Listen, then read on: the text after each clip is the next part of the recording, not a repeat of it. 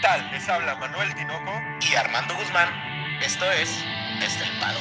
¡Comenzamos!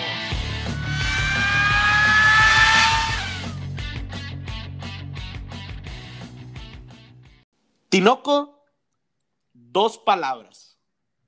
Tercera llamada. Tinoco. Comenzamos, comenzamos, ¿no? Porque ya viene la tercera parte de la temporada, güey. no, es que lo iba a hacer como en el, como en el teatro, güey. Era, ah, ya, ya te interrumpí, iba, cabrón. sí, güey, le iba a decir tres veces, pero... pero sí, Tinoco, tercera llamada, Tinoco, tercera llamada. Tercera llamada, esto es tercera llamada. Comenzamos y sean todos ustedes bienvenidos a su podcast favorito de Fórmula 1 desde el paddock en esta tercera llamada a la cita de la tercera parte de la temporada. Se viene lo caliente, Armando. Pues sí, ya, ahora sí es la tercera llamada y, el, y el, ahora sí que el, gran show, Tino, o sea, se viene.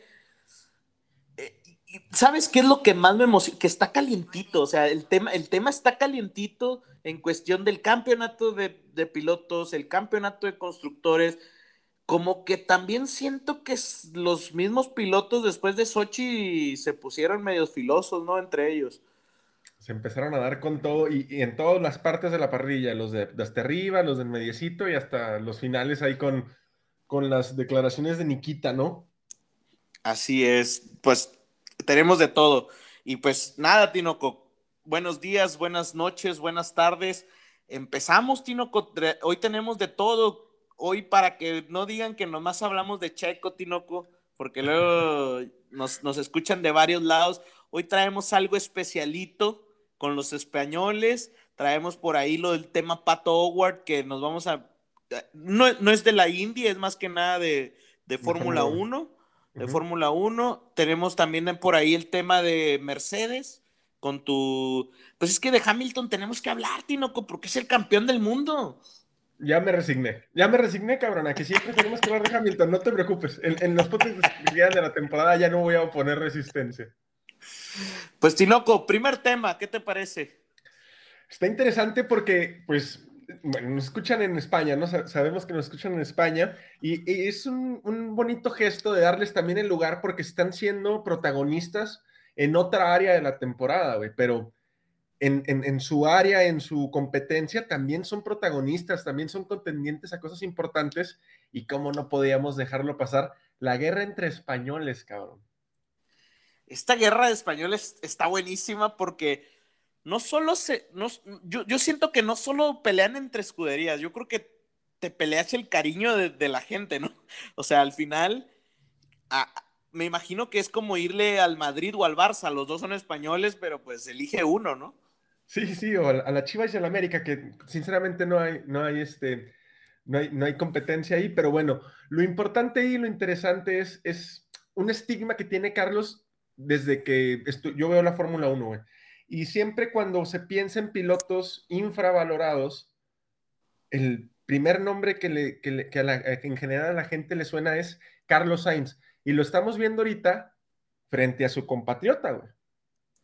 Y que de hecho, otro que, es tipo, tipo Russell con Hamilton, que también, pues Carlos Sainz creció viendo a Fernando Alonso y de hecho por ahí hay unas fotos de, Carlos Sainz viendo a, a, Fernando y es el ídolo. Recordemos que Carlos Sainz Jr., para los que no saben, eh, es hijo de Carlos Sainz, y su papá, obviamente, es Tinoco, pero es el gran campeón de Dakar, o sea, es de, rally, o sea, es un, es un gran campeón y muy famoso Tinoco en, España, o sea, realmente es un piloto famoso porque allá pues el rally también es, es bastante seguido por la, por la afición, ¿no? Y cómo se, se, se juntan las cosas, ¿no? Carlos Sainz, pues admira, Carlos Sainz Jr. admiraba tanto a su padre en el rally como a Fernando Alonso en la Fórmula 1. Me parece que también por ahí es aficionado al MotoGP. Y le toca ver a Fernando Alonso tanto en la Fórmula 1 como en el rally, güey. Y luego competir contra él. Recuerdo mucho en un adelantamiento que le hizo esta temporada, no me acuerdo si fue en Azerbaiyán o en dónde fue, que le hace una entrevista y él, él dice, estoy muy contento de poder competir en pista con Fernando Alonso. Esto es un sueño hecho realidad. Pero aquí queremos hablar de la crema, Armando, no, no de lo buenos que son, porque son fenomenales, sino de qué está pasando en España con uno y con otro. Pues mira, Tinoco, nos dimos a la tarea de, de buscarle ahí, porque mira, nada más con ver la prensa, te das cuenta que hay una tendencia gigante hacia Fernando Alonso. Y por ahí me llamó la atención. Hay un, hay un portal que se llama Soy Motor Español, eh, en donde está Lobato, que Narra, narra las carreras de, de, Fórmula 1. Y por ahí lo primero que dice es, a ver, yo no estoy, yo no quiero más a Fernando que a Carlos Sainz. O sea, primero, lo, primero que hizo fue ponerse a la defensiva en su, en su, en su video, ¿no? Entonces quiere decir que sí hay una tendencia muy grande de la gente de allá con Fernando Alonso. Y sabes qué, Tinoco, yo, yo aquí quiero dar mi punto de vista. Yo creo que no, no tienen culpa. Muchos de los de la gente que, que hoy en día narra o que es comentarista de la Fórmula 1, Tinoco se creó gracias a Fernando Alonso. No, totalmente. Y, la situación, yo por ahí también una vez escuché, no me acuerdo si fue a Lobato o, a alguien del entorno de Lobato, cuando Checo ficha por Red Bull, dice, va a pasar con Checo lo que pasó con Fernando en España. Ahorita mencionabas que el rally es muy importante para España, ¿no? También, por ejemplo, la MotoGP. Cuando Fernando ficha y se vuelve a ser protagonista constante dentro de la Fórmula 1, mucha afición en España se empieza a generar, güey. Entonces, es entendible hasta cierto punto que toda esa, eh, toda esa eh, afición que se generó y que luego siguió viendo Fórmula 1 porque le gustó el deporte, tenga un poquito más de consideración por Fernando, aunque ahorita la estrella en ascenso sea Carlos Sainz. Ah, yo, yo sí creo y aquí a lo mejor me meto en un problema, ¿no, Tinoco? Pero yo sí creo que realmente Carlos Sainz ha demostrado que está al nivel de Fernando Alonso y, me estoy metiendo ahí en, un, en algo fuerte, ¿no? No, sin lugar a dudas, sin lugar a dudas está al nivel. Aquí lo que estamos debatiendo, cabrón, es la prensa española cuida más a Fernando que de lo que cuida a Carlos. Incluso lo apapachan más, lo, lo siguen más en las carreras, ¿no? Hay que ver cualquier transmisión española. Hablan mucho de Fernando Alonso y, y si hablan de Carlos Sainz, no estoy diciendo que lo dejen de lado y que lo olviden y que lo detesten, para nada. Solamente la comparativa que hay. A mí me resulta, pues, un, poquito contra, contra, contraindicatorio, contraproducente, güey, porque sí, ok, Fernando Alonso dio toda esta efervescencia de Fórmula 1 que ya ha perdurado, que España ya es un, un país en el que le encanta la Fórmula 1, pero si tienen un próximo campeón del mundo, el más reciente debería de ser Carlos Sainz con Ferrari, güey. Es, el, más bien el más próximo, ¿no? El más, el más próximo, yo creo también. El más probable. Sí, y sí. En contrapeso, en Italia adoran a Carlos Sainz, güey. Sí, sí, sí. Se me hace que más que Giovinazzi, güey. Sí, pues yo también, cabrón. Oye, pero fíjate, fíjate, no, e, es que sabes que, Tinoco, estoy, estoy viendo las estadísticas. España como tal ha tenido varios pilotos, ha tenido uno, dos, tres, cuatro, cinco, seis, siete, ocho pilotos españoles, pero realmente solamente cuatro han tenido podios.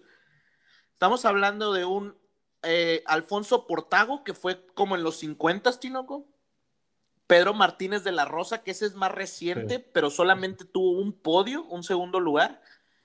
Y Fernando Alonso, ahí es donde, pues es el destacado y, no culpo, vaya, tiene 32 victorias, 37 segundos lugares y 28 terceros lugares, o sea, casi 100 no es, podios. No es cualquier cosa, ¿me explico? Pero Carlos Sainz en su época reciente, o sea, eh, porque es reciente, tiene poco, pues tiene cuatro podios, Tinoco. Y nada más déjame decirte algo, tres en esta temporada. ¿Y qué podios, No... Tiene un podio en Mónaco. Ajá, exacto. Sí, sí, sí. O sea, tiene un segundo lugar en Mónaco, muy bien ganado a pulso después de, todo lo que hizo su compañero. Pero, a ver, entonces, ¿a qué obedece Armando que se siga teniendo predilección por Fernando? Y, y no nada más a nivel España, vamos a expandirlo, güey este, toda la gente de habla hispana tiende a tener un mayor aprecio, una mayor consideración, un mayor fijarse más en la carrera de Fernando que de Carlos. ¿Por qué? Yo, yo debo decir que me agrada mucho más eh, Carlos Sainz. No lo sabía. No tenía ni idea, güey. Lejos, Tinoco, lejos, por si no lo sabías. Pero fí- fíjate que, déjame te digo por qué. El tema Carlos Sainz es que creo que fue despreciado en Renault. Creo que, que lo despreciaron eh, gacho. Creo que también en Toro Rosso no Sí, le dieron el, y creo que era un piloto que hasta, hasta cierto punto aparentaba ser de pago, ¿no? No tanto de pago, sino como que, ah, pues es que tu papá, ¿no? Exacto. O sea, Sí. aparentaba eso. Ah, exactamente, pero me gustó mucho en el, no sé si te acuerdas en el Drive to Survive, no recuerdo si el 1 o el 2, él dice, voy a entrenar mucho más que los demás. Y de Ah, hecho sí. hay un cambio, hay un cambio en su físico total, Tinoco. Sí. O sea, de, de repente ves a Carlos Sainz y se ve diferente, ¿no? De hecho, la misma actitud cambia. Y yo, ¿sabes qué es lo que más me agrada de, de Carlos Sainz? Que se ve una persona totalmente noble, pero pues no por noble es pendejo, ¿no? Discúlpenme por la palabra. Yo lo veo como una persona muy centrada. Sí, sí, ahorita que mencionas eso, ya, ya, ya recordé, es cuando pasa a McLaren, ¿no? Que pasa de Renault a McLaren. Así es. Era Ajá. compañero de Hulkenberg en, en Renault, ¿no? Y este, sí, sí se ve un cambio. Y sí, sí es de los tipos que trabaja muy fuerte su estado físico, ¿no? También, por ejemplo, Hamilton también lo trabaja muy fuerte. El mismo Sergio Pérez. El mismo Fernando Alonso, güey. Fernando Alonso también tiene un físico de un cabrón de 25, 26 años. Sí, Pero- totalmente. Y, y si esta animadversión que recibió Carlos en Toro Rosso, en Renault, y cuando llega a McLaren, este, le empiezan a, a- a como a inflar de confianza, e- eso fue lo que lo, lo ubicó actualmente en Ferrari, porque ahorita está en, pues en la escudería históricamente más grande de, de la historia de la Pe- Fórmula 1. Pues es que te doy un dato de, de Carlos Sainz súper interesante. Realmente, imagínate que tuvimos en el 2020 do- 17 carreras, Tinoco, Ajá. y de las 17 carreras tuvo tres retiradas por, por cuestiones de, de- del, del motor, ajá, del, del, de los mismos McLaren. Y realmente en 12 carreras puntuó. En 12 de 17. Entonces, un quinto, un noveno, un noveno, un sexto, un segundo lugar, un quinto, un sexto, un séptimo, un quinto, un quinto, un cuarto y un sexto. Tinoco, alguien totalmente este, enfocado, totalmente orientado hacia cumplir el resultado. ¿Y sabes qué tiene aparte Carlos Sainz? Se me afigura un estilo Checo Pérez. No sé si se te figura a ti en cuestión de, es una persona que no choca, es una persona, quizás estas últimas veces sí, discúlpenme, pero en McLaren y Renault no lo veíamos chocar.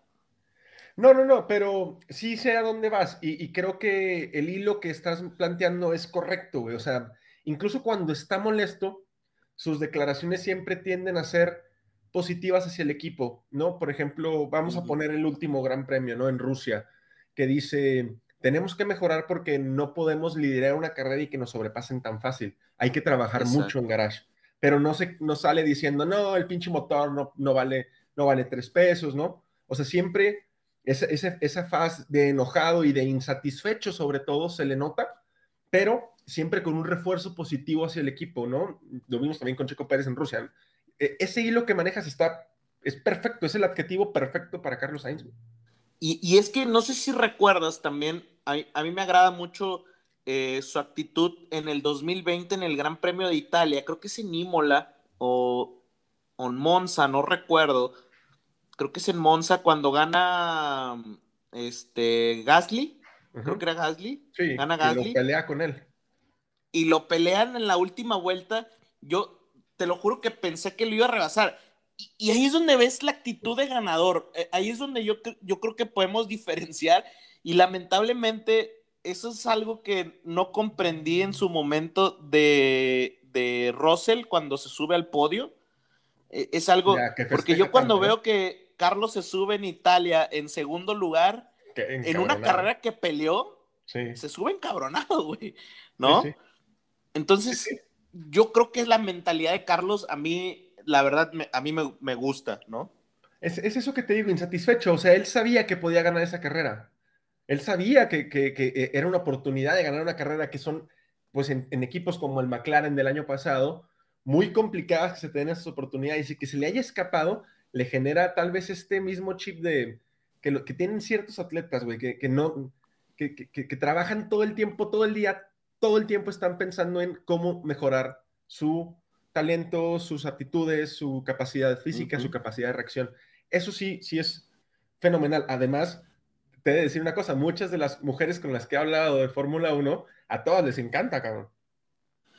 Pues eh, de ahí es, este, escudería Ferrari supo hacerla con Charles Leclerc, que también es amado por todas, güey, y, con Carlos, ¿no? Y que son muy diferentes, o sea, son un estilo muy diferente a mi parecer, o sea, tienes como, como a este Charles Leclerc totalmente extrovertido, que siento que es más extrovertido que introvertido, y Carlos Sainz es mucho más introvertido. Sí, muy parco, muy parco en su, cómo habla, cómo se expresa, o sea, es muy y, ahora, Tinoco, quiero, quiero pasar en esta guerra, en esta guerra que tenemos de, españoles, quiero pasar ahora al lado Fernando Alonso, porque ya, Tinoco, tú ya te agarraste, que lo odio, que no sé qué, y ahora lo voy a defender. tú, tú que, veas, en ahora, cada episodio. Eh. yo odio a Fernando Alonso. Yo no me he empeñado en nada, cabrón. Tú solito te colgaste esa madre. Pues lo voy a defender, Tinoco. A ver, Mira, vamos a ver.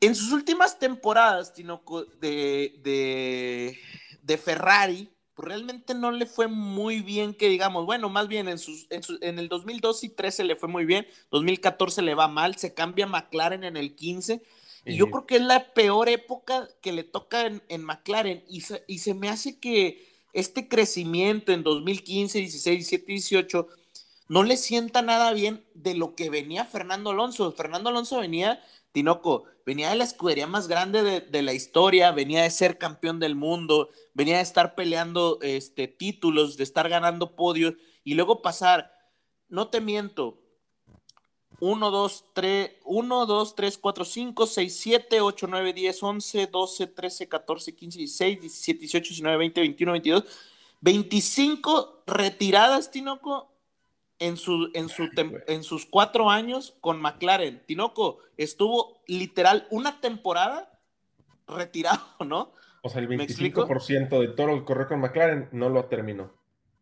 Entonces, yo creo que aquí, aparte con, el, con el, la forma de ser de Fernando Alonso, que ahí esa compara, eh, eh, es, es, totalmente explosivo, ¿no? Es, es, muy explosivo él, su forma de ser, pues no congenió con McLaren.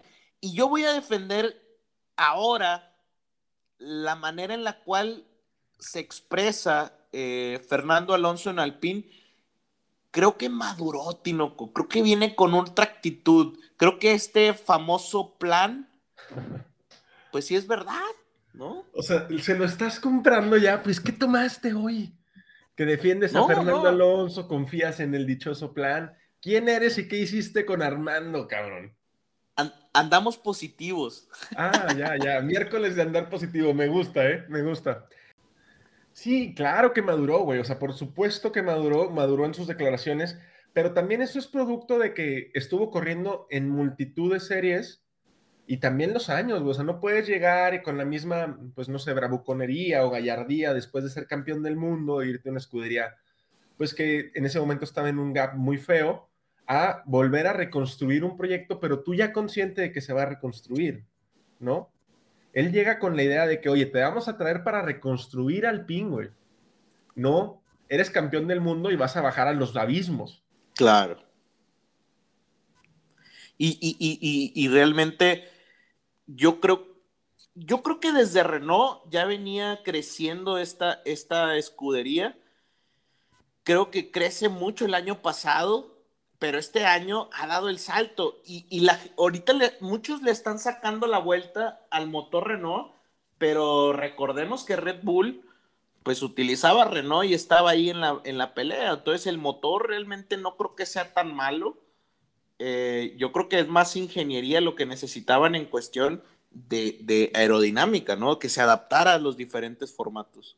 Pues vamos a ver qué pasa. No creo que el motor dé un brinco tan grande. Y hablando de motores, cabrón, o sea, ¿te acuerdas que por ahí me, pusieron a Valtteri así en el, en el Golgota, güey, en una, en una procesión ahí medio que nadie entendimos por qué cambiaba motor en dos gran premios seguidos, grandes premios seguidos, y que por ahí tú empezaste a confabular, a decir que eso era una estrategia, a vender el humo que siempre vendes, cabrón.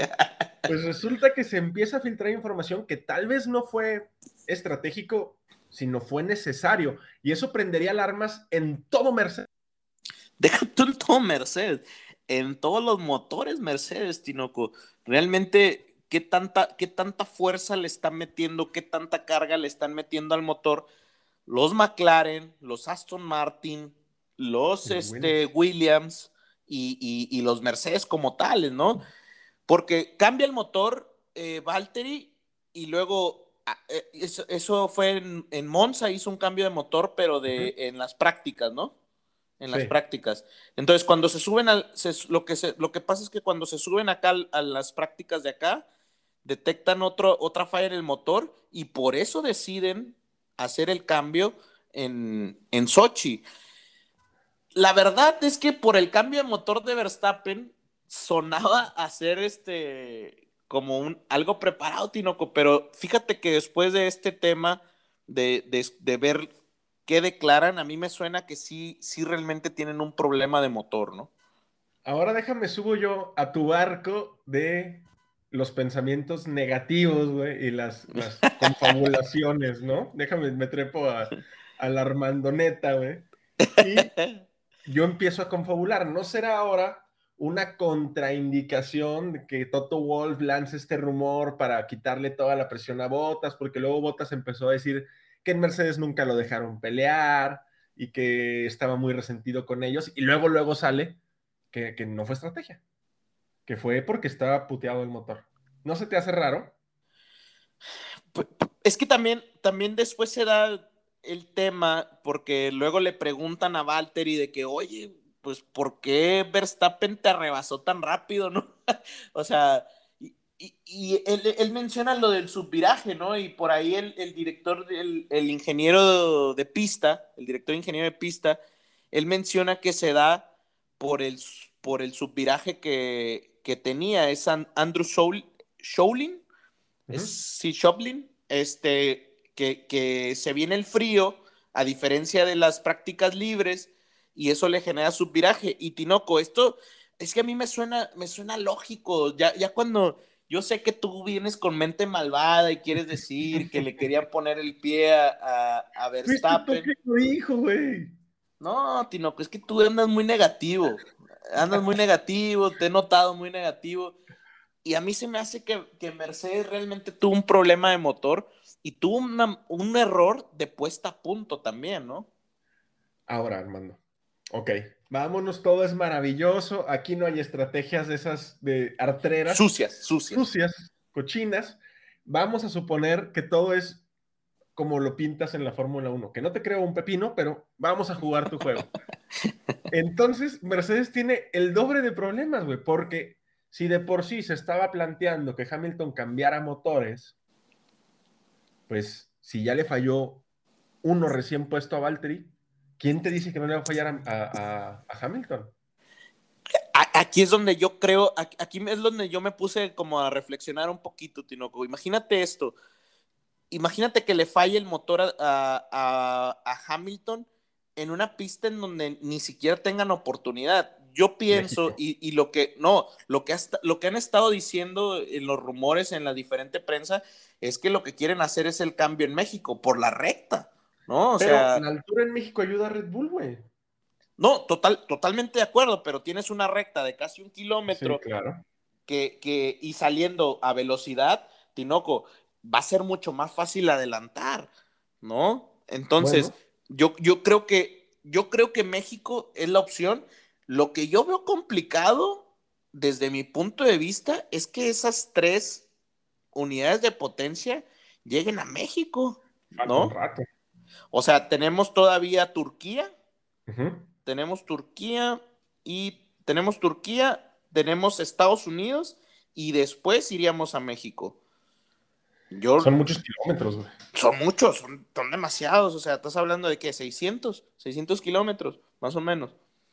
O Sí, sea- y la bronca es que si no cambias en México, luego sigue Brasil, que en Brasil no tienes ninguna maldita oportunidad de hacerle nada a los Red Bull. Los Red Bull van fenomenal en Brasil, entonces, pues otra sería Turquía, pero Turquía tampoco se me hace tan bondadosa para Mercedes. Yo creo que Mercedes debió haber penalizado con Verstappen los dos coches y De- debieron, a- debieron haberlo puesto en igualdad de condiciones.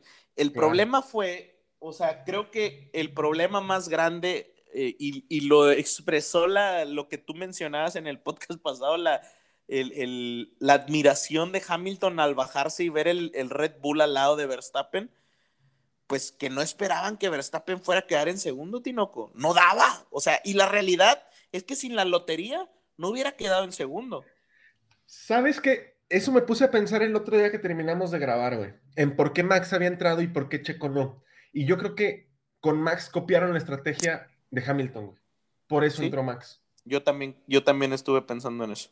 Pero bueno, eso va a estar interesante a ver, a ver qué pasa con Hamilton y con Mercedes y con las alertas rojas, porque aparte Helmut Marco, cabrón, hace una, una cochinada que me pareció fenomenal, ¿eh? O sea, me encantó lo que hace Helmut Marco, que pues la entrevista, ¿no? Después del Gran Premio y, y esta, esta, esta tómbola de declaraciones que se dan después de una carrera tan buena como la de Rusia, y menciona, no, pues le lanzo un reto a Mercedes y en especial a Toto Wolf, a ver si pueden hacer lo que hicimos nosotros con Max al cambiar su unidad de potencia. No, dice, ¿Cómo, cómo le ¿Cuándo encanta? cambien? ¿no? ¿Cómo le ¿cuándo encanta, no? cambien su unidad de potencia? Entonces, imagínate con todos los problemas más el cohete que te ponen ahí atrás, cabrón.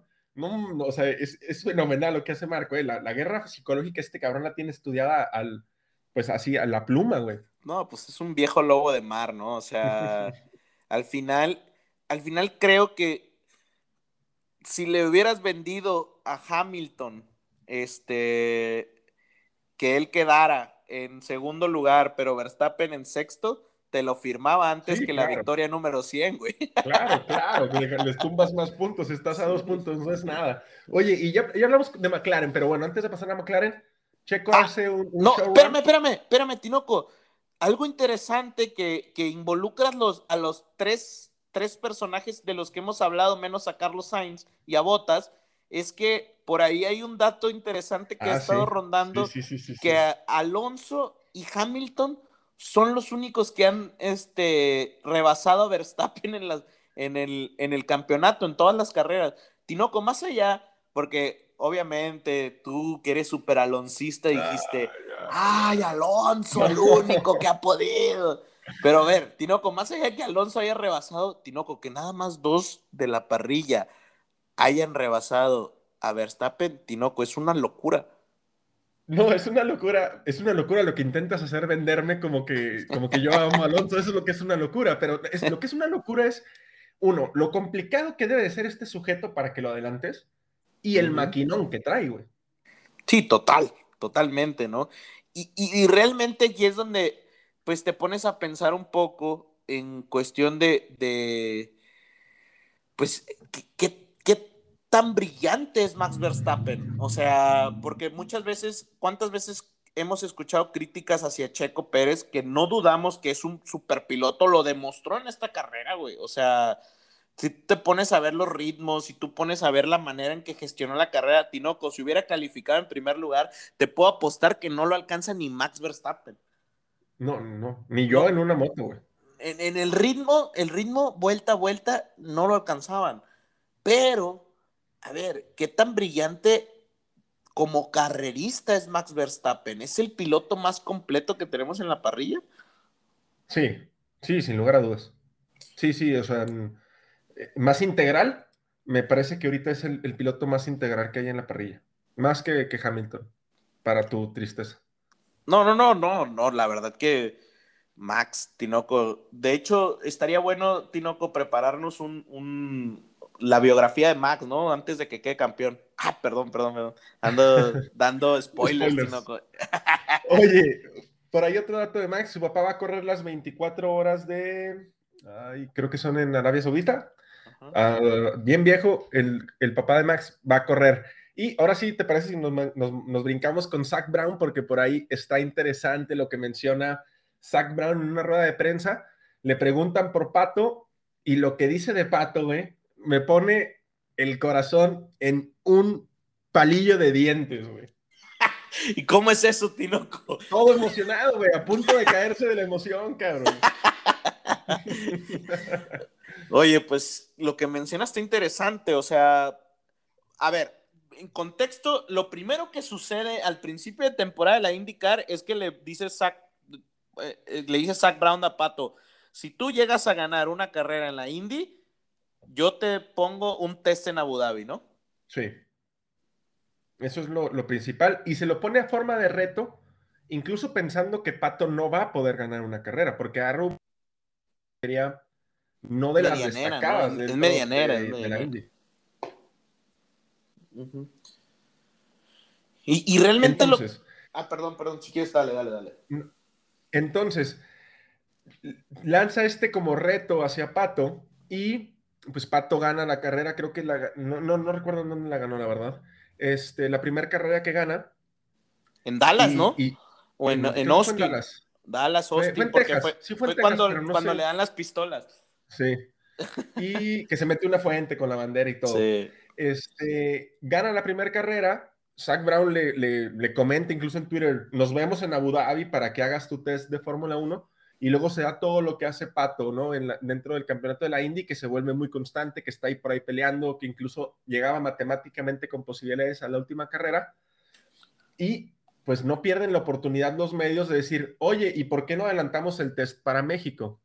Él dice que, que por la pelea es muy complicado quitarle tiempo a un piloto para subir a otro piloto que no esté en competencia, pero que seguramente Pato va a estar en el paddock de McLaren de la Fórmula 1 en el Gran Premio de México. Pues Tinoco, yo aquí me, yo traigo atravesado a Zach Brown después de haberlo super amado, de haber casi le dedicamos un podcast aquí. Me decepciona, Tinoco, porque me dio en mi corazón de aficionado, Tinoco. A mí también me dio, a mí también me dio, pero ya se encargará. Pero pues, platícanos, porque ¿qué hizo? ¿Qué hizo el gordito? Buena onda. Pues tú dices que, que, tú dices que pues al final tiene que defender a su equipo y estoy de acuerdo contigo, pero a ver, ¿qué necesidad tiene de decir, pues es que Lando Norris, eh, perdón, Checo Pérez no es competencia para Lando Norris? A ver, ¿cómo? Discúlpame. ¿Qué? O sea, yo, Lando Norris es un super pilotazo, eso no nos queda duda, ¿no? O sea, nos, nos puede caer bien o mal, es un pilotazo, pero a ver, es lo mismo que decimos, o sea, los años de experiencia pesan también, ¿no? Yo, yo creo desde mi punto de vista, ¿no? No, y es muy anticipado que ese tipo de cosas. Para que ustedes entiendan lo que decía Armando antes de, decir las desafortunadísimas declaraciones de, mi compa Zach, es, yo le digo que son relaciones públicas, ¿no? Él tiene que defender a su piloto y la pelea con Sergio Pérez se remonta hasta Mónaco, güey. O sea, desde Mónaco vienen ellos dos peleando siempre una posición, a veces gana uno, a veces gana otro. Creo que en duelos o sea, uno a uno tiene más chico que, Lando, pero ahorita tiene más puntos y él tiene que defender a su equipo. Eh, yo, yo así lo veo, defiendo a mi equipo, le doy confianza a mi piloto después de, lo que pasó en Rusia y yo me lavo las manos. Y hablo de Sergio Pérez, que como les venimos diciendo, Sergio Pérez, o sea, siempre te va a dar público que lo quiera escuchar, leer, etcétera. ¿Y sabes qué? También creo que es, es hay una estrategia mercadológica de Tinoco increíble. Si, si es pensado de esta manera, está increíble. ¿Qué pasa? McLaren ahorita no es muy querido por la gente de México, ¿no? O sea, tiene esta, esta pelea con, con, Checo, pero al mismo tiempo tienes a una, a una marca en tu principal patrocinador en, en, Spa y ahora en Rusia, ¿no? Sí. Que por ahí hay una confusión, güey. O sea, no es Sox o es British America Tobacco, pero como no pueden anunciar tabaco, o sea, cigarros, ponen a las, a las tiendas donde se vende esto, ¿no? Totalmente, pero Tinoco, al final la marca está ahí. O sea, al final la marca Oxxo está ahí. ¿Tú crees que no, el, el, de merca de Oxxo no está enterado? Obviamente va a estar enterado, ¿no? Y obviamente busca un beneficio. Y obviamente está todo, todo el tema de, de, generar ganancias, ¿no? a, partir de yo creo que aquí, si está pensado de tal manera, Tinoco, el poder, porque Tinoco, era es increíble cómo los memes decían, no, pues es que la mala suerte de Oxo, ¿no? Que se la llevó, que porque no, que seguramente nomás había un ingeniero y no había dos, igual que las cajas de, de, del Oxo, ¿no? Y de seguro se le fue el sistema, ¿no? Y cosas así. Pues digo, al final, al final, si realmente están buscando este vínculo con Checo para hacer esta, este enfrentamiento, pues la visibilidad del, del patrocinador va a ser muchísimo más alta, güey. No, y también por eso tienen a Pato ahí y por eso van a llevar a Pato al paddock en la, en la Fórmula 1 del Gran Premio de México, ¿no? O sea, dar esta presencia del equipo en México, güey. Y en Estados Unidos. Porque oye, también Pato es queridísimo allá. Tinoco, por ahí un primo, saludos a mi primo Alex, decía, estaría brutal que fueran caminando por el paddock este, Norris y, y Ricciardo con sus bolsas del Oxxo, ¿no? Ah, como, si hubieran, como si hubieran ido al Oxxo, güey. Así por, por, por, la botana, ¿no? Por el, con, por un six, güey. Con un six y, y hielo arriba. Oye, pero Oxxo ya no da bolsas, cabrón. Ya sé, güey, ves lo que le dije, pero dijo, no importa, güey, de las que, de las que compras. Bueno, sí, está bien, te la compro, te la compro. Ya, serios. Entonces ya, pues, Zach Brown dice esto de Pato y dice que va a ser muy importante el desempeño que tenga en su test en Abu Dhabi para realmente posicionarlo dentro de la Fórmula 1. Porque, ¿qué tan probable es que un piloto de Indy vaya a Fórmula 1, Armando? Pues aquí, aquí ya se vuelve complicado. Los tres más conocidos, de hecho yo no encontré más, encontré nada más estos tres. Ya traíamos esa tareita, ¿no, Tinoco? Desde, hace, desde varios rato, pero ahora sí con esto que dice, porque lo que dice Zach Brown es que tiene que quedar campeón de la Indy. Ahora ya le puso un... A ver, lo que, lo que sí es que ahorita con el tercer lugar ya tiene los puntos de superlicencia, ¿no, Tinoco? Sí, ya podría correr en Fórmula 1. Bueno, aquí creo que eh, Zach Brown se lava las manos con esta declaración, ¿no? De que, ah, pues que quede campeón, ¿no? Y, y ahora, y, y luego seguido de eso viene la declaración de Pato de que ah, pues entonces tengo que quedar campeón, pues le voy a echar ganas, ¿no? Porque ese, al final, Pato ha sido muy claro que su sueño es ir a la Fórmula 1. Diferente, por ejemplo, a Alex Palou, ¿no? Que, le preguntaban lo mismo. Alex Palou fue el campeón de la Indy esta temporada y le dicen, oye, ¿te, gustaría la Fórmula 1? Y él dice, no, si no va Ganassi, que él corre con Ganassi en Indy, yo no me iría a la Fórmula 1. Hay una diferencia ahí de posiciones en los mismos pilotos, güey. Entonces, Está complicado. Todo, va a depender, Armando, si yo entendí a tu odiado Zach Brown, de cómo le vaya primero que nada en Abu Dhabi, ¿no? Va a tener un test que si no, que si no mal entendimos va a ser la primera práctica libre en Abu Dhabi, ¿no? Yo creo que lo van a subir al, carro de Daniel, me, imagino que subirían, lo subirían al carro de Daniel, y, a partir de ahí ver realmente en dónde está la posición de Pato en un, posible futuro en la Fórmula 1. Pero, por ejemplo, ¿qué pilotos han brincado, güey?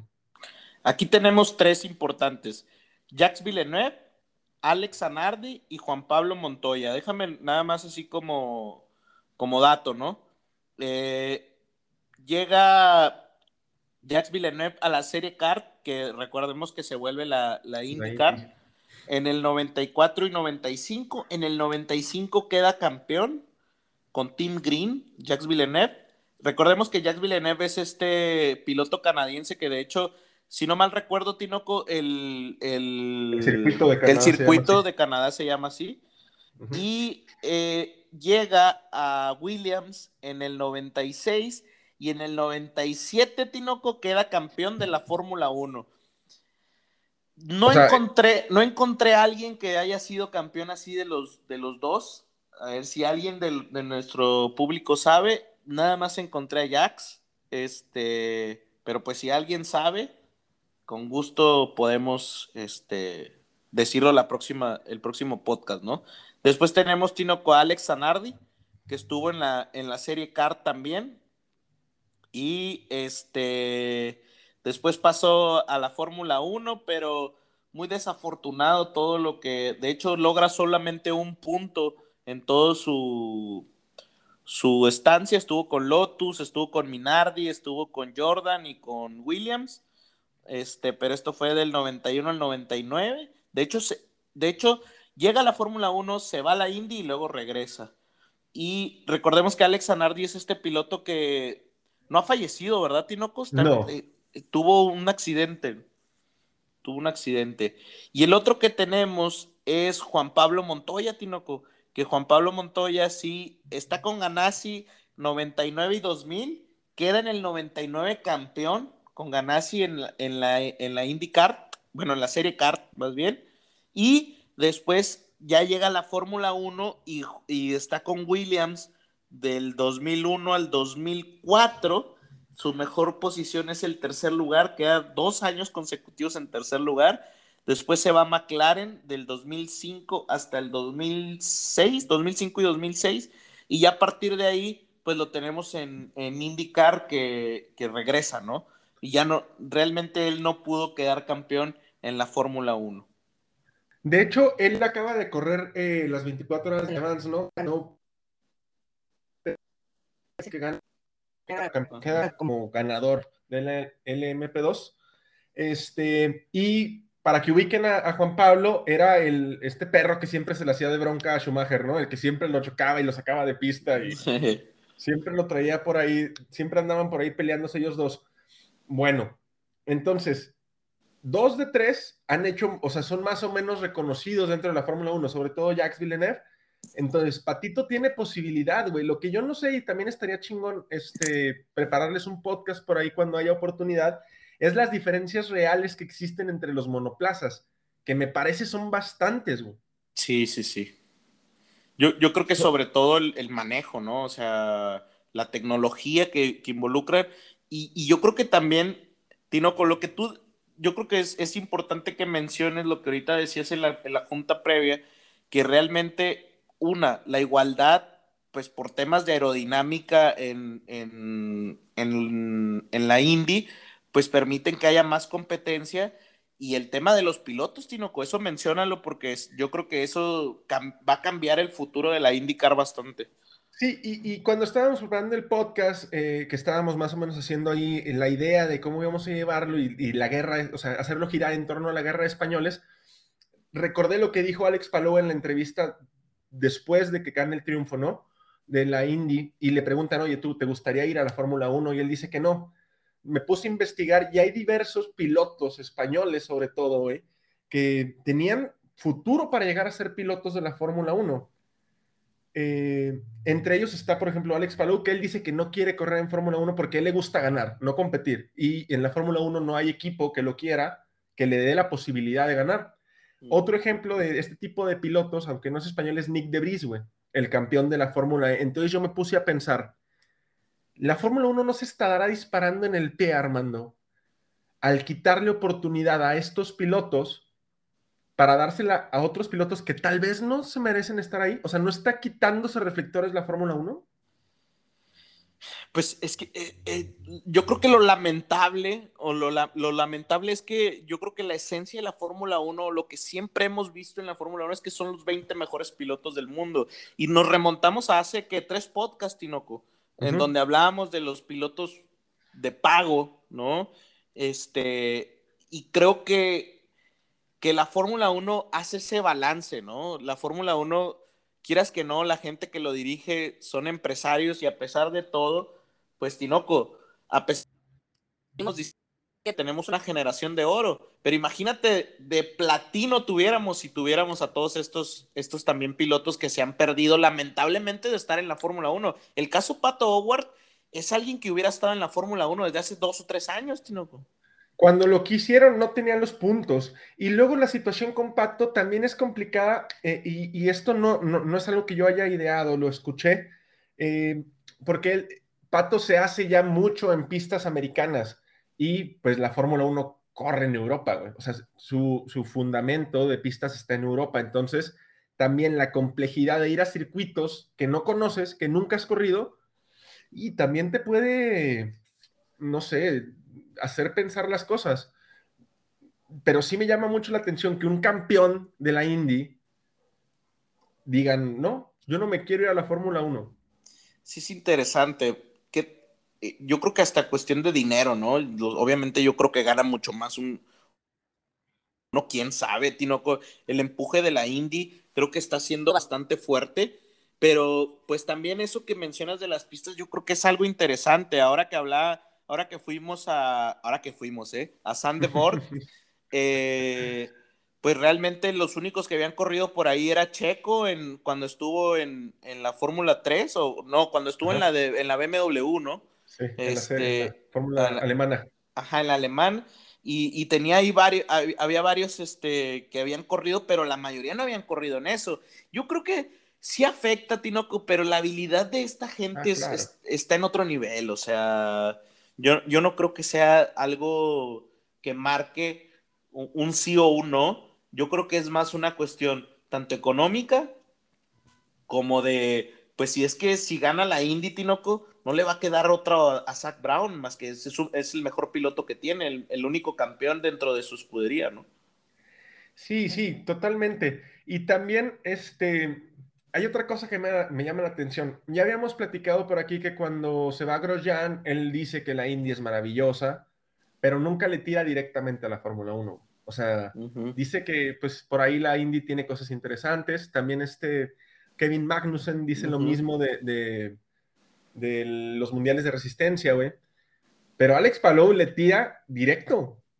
O sea, le dice, ahí gana el que tiene dinero y ahorita no hay posibilidades de que las escuderías que siempre ganan, porque siempre ganan, y, me den un asiento. Y, tiene, y, tiene, y tiene algo de razón. ¿Por qué pues, Grosjean, está, está siendo un gran piloto en la Indy, güey? No, sí, claro, tiene muchísima razón. Y acá era un mediocre.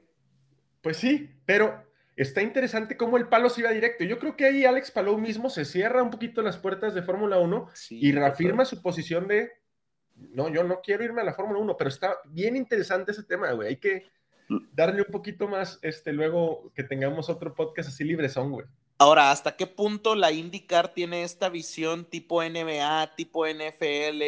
tipo golf, güey, del, del, del, del eh, no, del, perdón, del, de los Open y todos estos, este, hasta dónde tiene la visión la Indy de ser así, porque por ejemplo la NASCAR siempre ha sido una visión totalmente cerrada a Estados Unidos.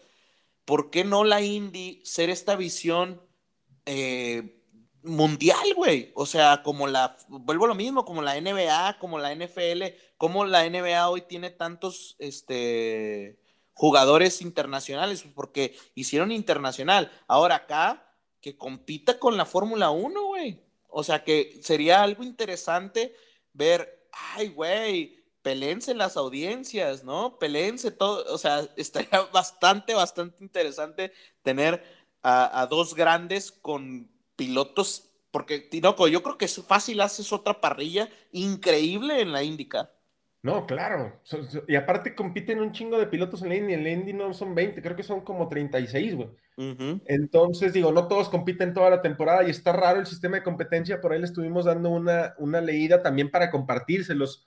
Sobre todo porque a mí me dio un poquito de tristeza cuando Pato da sus declaraciones que dice que esperaba que México tuviera un poquito más de afición en su pelea por el título. Entonces, para ayudar a Pato, sé que nos escuchas, Patito, vamos a hacer también una introspección en cómo funciona la, la Indy.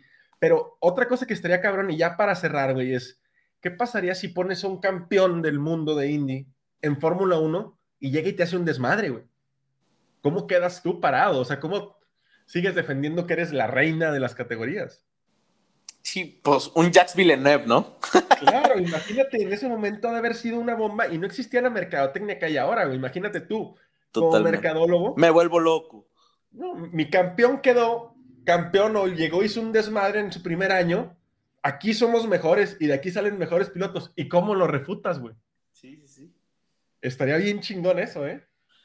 Pues bueno, Tinoco, como siempre, qué gran podcast por ahí nomás la, la nota rápida de Checo, ¿no? Sí, sí, va, a ser un showrun en la Ciudad de México el 3 de noviembre. Un showrun es este que hizo Max, por ejemplo, en Holanda, ¿no? Que sale por la ciudad a manejar. Van a plantear un circuito pequeño al lado del Monumento de la Revolución y va a estar ahí Checo Real en su monoplaza. Ya no va a ser este Domi que vino hace unos, unos cuantos meses. Y va, sería, sería, sería fenomenal verlo, a ver si nos, nos mandan por ahí unos boletitos nuestros amigos de, la organización de la Fórmula 1 en México. Oye, por ahí vi que Inter está este, patrocinando a otros podcasts que nadie los escucha, Tinoco. Pues sí, por eso ya lancé el dardo. Ojalá nos manden a- por ahí una invitación y les cubrimos el evento de forma gratuita, güey. Oye, saludo rápido. Por ahí nos escuchan desde Nueva Zelanda, Tinoco. Un, Un saludo a- al Cota, un amigo, este, que pues, pues, pásale el podcast si quieres, hablamos en inglés también. Para Sí, nos sí. Oye, From the paddock, se va a un llamar la saludo también. Ya hice a todos mis vecinos fan también de la Fórmula 1. Un saludo al Arturo. Y pues nada, Tinoco. No sé si tengas tú algún saludo. No, no, un abrazo para todos ustedes, síganos escuchando, este, lo hacemos con un chingo de cariño, de verdad. Y pues nada más, Armando. Pues como dicen por ahí en el paddock, Tinoco. Box Box, Armando. Box, box, Tinoco. Cuídate. Bye bye. Box, box, box. I would, I would like to go to the end.